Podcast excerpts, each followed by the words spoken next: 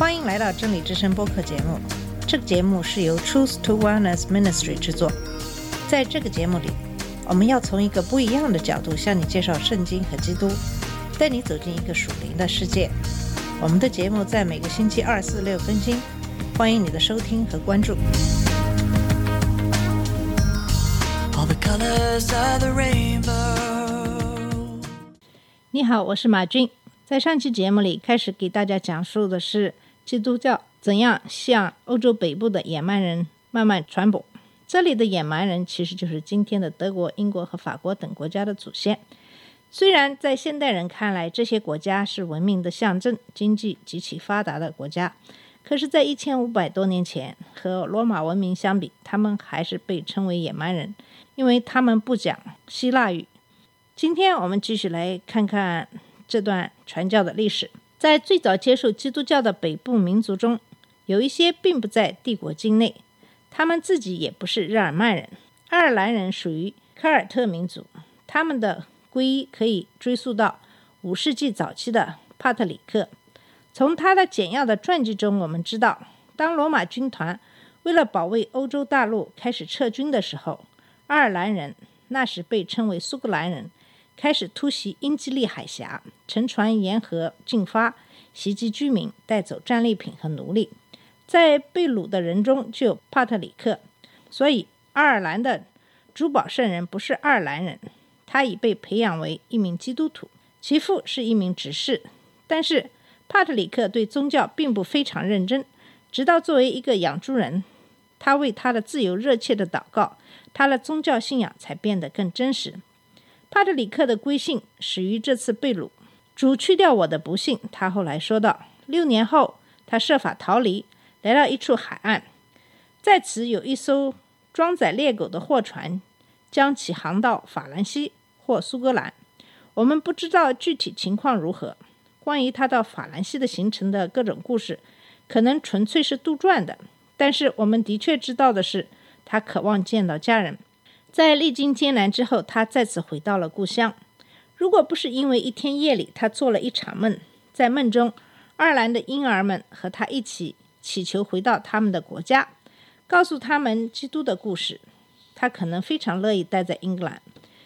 帕特里克决定回去，但首先他必须对基督教有更多的了解。有人说他得到了教宗的任命，他终于被作为传教士。派遣到他曾经在其中为奴的民族当中，在这里，他的叙述停止了。此后，我们只有各种传说了。但我们知道，一个世纪后，整个爱尔兰的教会结构属于修道院制。据推测，在此地维持下来的修道社团，比起罗马帝国共有的堂区教会体系，更加适合凯尔特人的农业社团。我们还知道，爱尔兰人成为不列颠福音化的基地。爱尔兰人有离开故土的习惯，传教修士更是不例外。正如我们已经看到的，在帕特里克之前，不列颠就有基督教会；但在帕特里克时代之后一个世纪，一位名叫克伦巴的爱尔兰修道士，在远离苏格兰海岸的一座小岛要纳上建起一座修道院。要纳转而为在不列颠传福音带来一股崭新且至关重要的推动力。令人惊奇的是，来自爱尔兰和不列颠的卡尔特修士还成为欧洲大陆的传教士。他们满怀渴望的步伐越来越远离故乡。他们在现今的德国、瑞士，甚至在意大利北部都建立了修道院，这些成为传福音和虔诚学习的中心。在这次传教过程中，科伦巴是一个伟大的名字，虽然他只是其中的一份子。圣加尔和波比奥修道院是最著名的凯尔特修道院中的两个代表。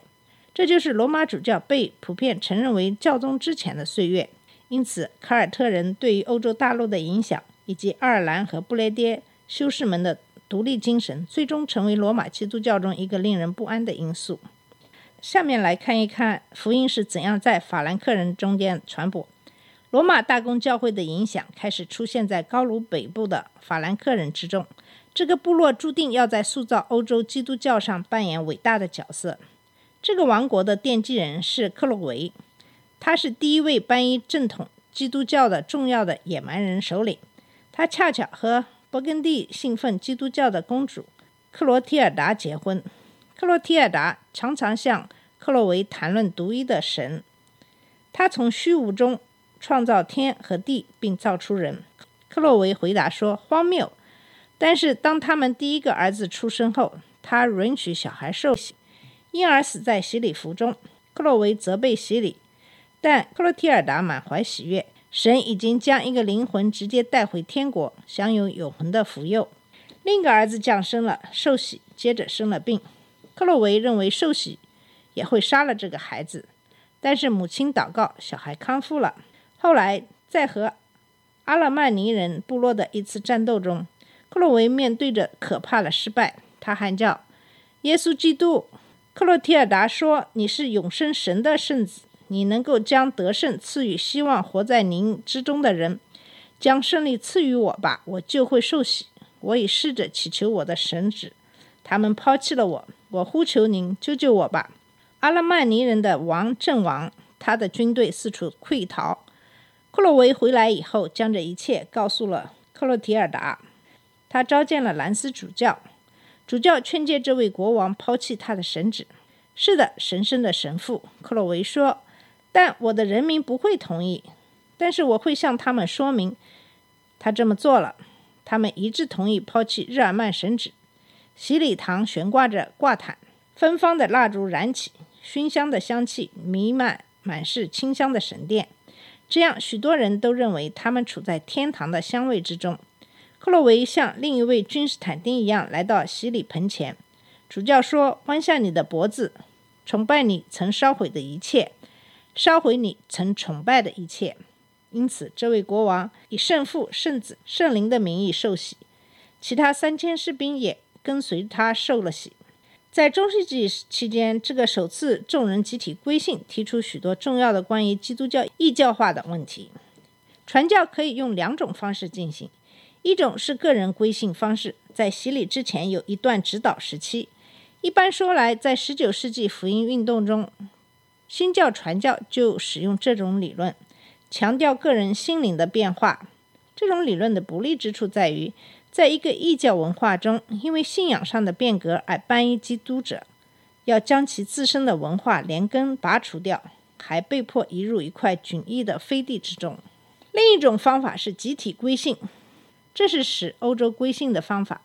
像克洛维一样的国王欣然接受基督教信仰，他们的臣民追随其后。像进入属世之城一样进入属灵之城，这意味着个人没有将其文化连根拔除，但这也意味着翻译者将会把他们的迷信和行为连同他们自己一起带进教会。以克洛维为起点，这一点在许多情况下都极其明显。对他来说，耶稣是一位部落战神。法兰克人尤为尊敬圣彼得，在他们眼里。彼得最高贵的业绩就是他渴望拔剑保护主耶稣，剁下大祭司仆从的耳朵。这种对宗教战斗精神的尊崇也反映在圣乔治后来成为英格兰主保圣人的君圣，以及圣雅各身上。后者在反抗伊斯兰的战斗中成为西班牙基督教的主保圣人。对于民众来说，担负特殊任务的圣徒。所饱含的意味可能要远远多于基督自身。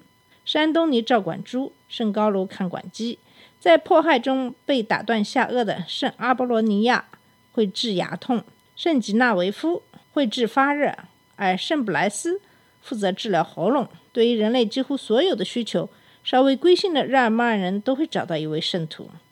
许多传说称圣徒具有神奇的全能。一则故事说，有两个乞丐，一个是瘸子，一个是瞎子。他们碰巧在扛圣马丁的遗物的队伍中被抓住。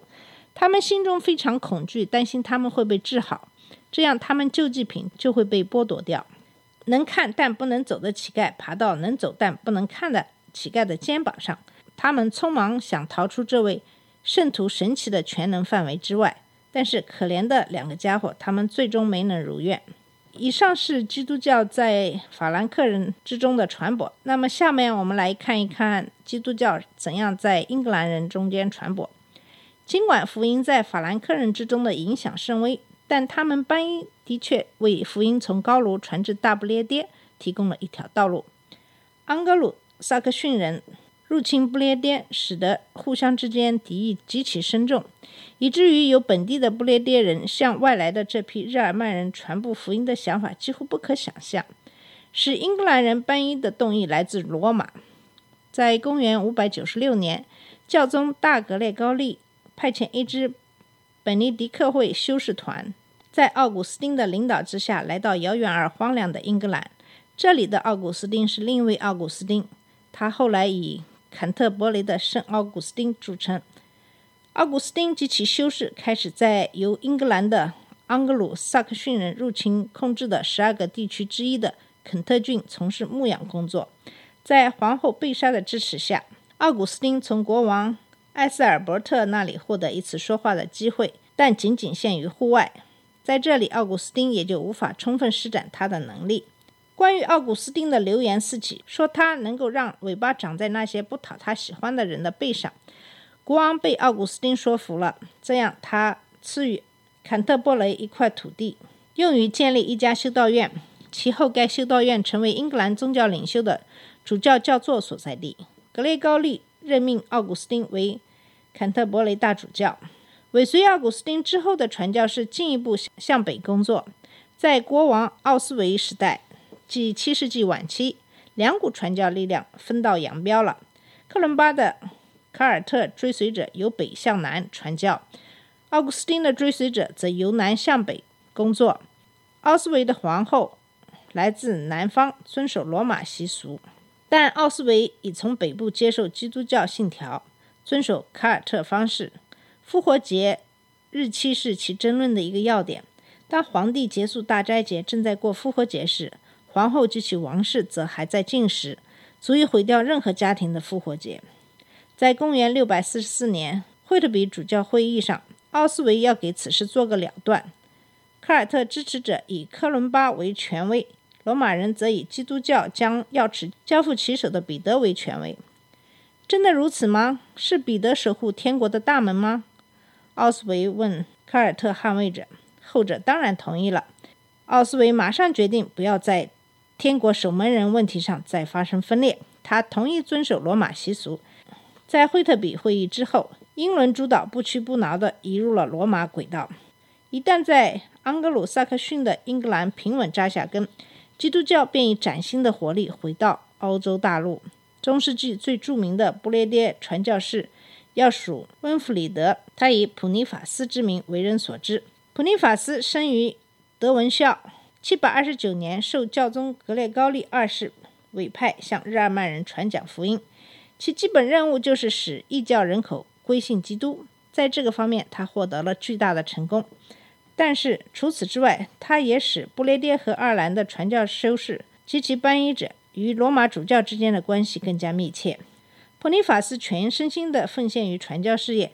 他不仅仅能够在心惊胆战的人们看着他要被天上降下的火烧死的时候，砍倒圣树，他还可以赢得大众对基督教的信仰，将各地区组织起来。在这里，他发挥了他的全能，这样他身后留下的是一个与罗马权威中心关系紧密的教会结构。普尼法斯成为美因兹的大主教。如果他不是最后担心他早年在弗里西亚的种种心血会付诸东流，从而回到那个仍然是异教的地区，他或许会在这里平安地结束他的辉煌事业。在那里，他以殉道见证了他的信仰。如果这一切发生于七百五十四年，像人们一般认为的那样，那么注定要成为查理曼大帝和一个新基督教欧洲的建筑师的年轻的法兰克王储查尔斯，当时年仅十二岁。好了，我们今天的节目就到这里。今天主要是给大家讲述了。基督教在野蛮人之间的传播，也就是在英格兰人、法兰克人和爱尔兰人之间的传播。谢谢你的收听，我们下次节目再见。这里是真理之声播客节目，真理之声是 Truth to Wellness Ministry 旗下的一个节目，由 Truth to Wellness Ministry 制作和播出。如果你有什么想跟我们分享，请给我们发电子邮件，我们的邮箱地址是 truth to wellness at gmail dot com。你也可以直接去我们的网站 www.truthtowellness.com 浏览更多的信息。下次节目再见。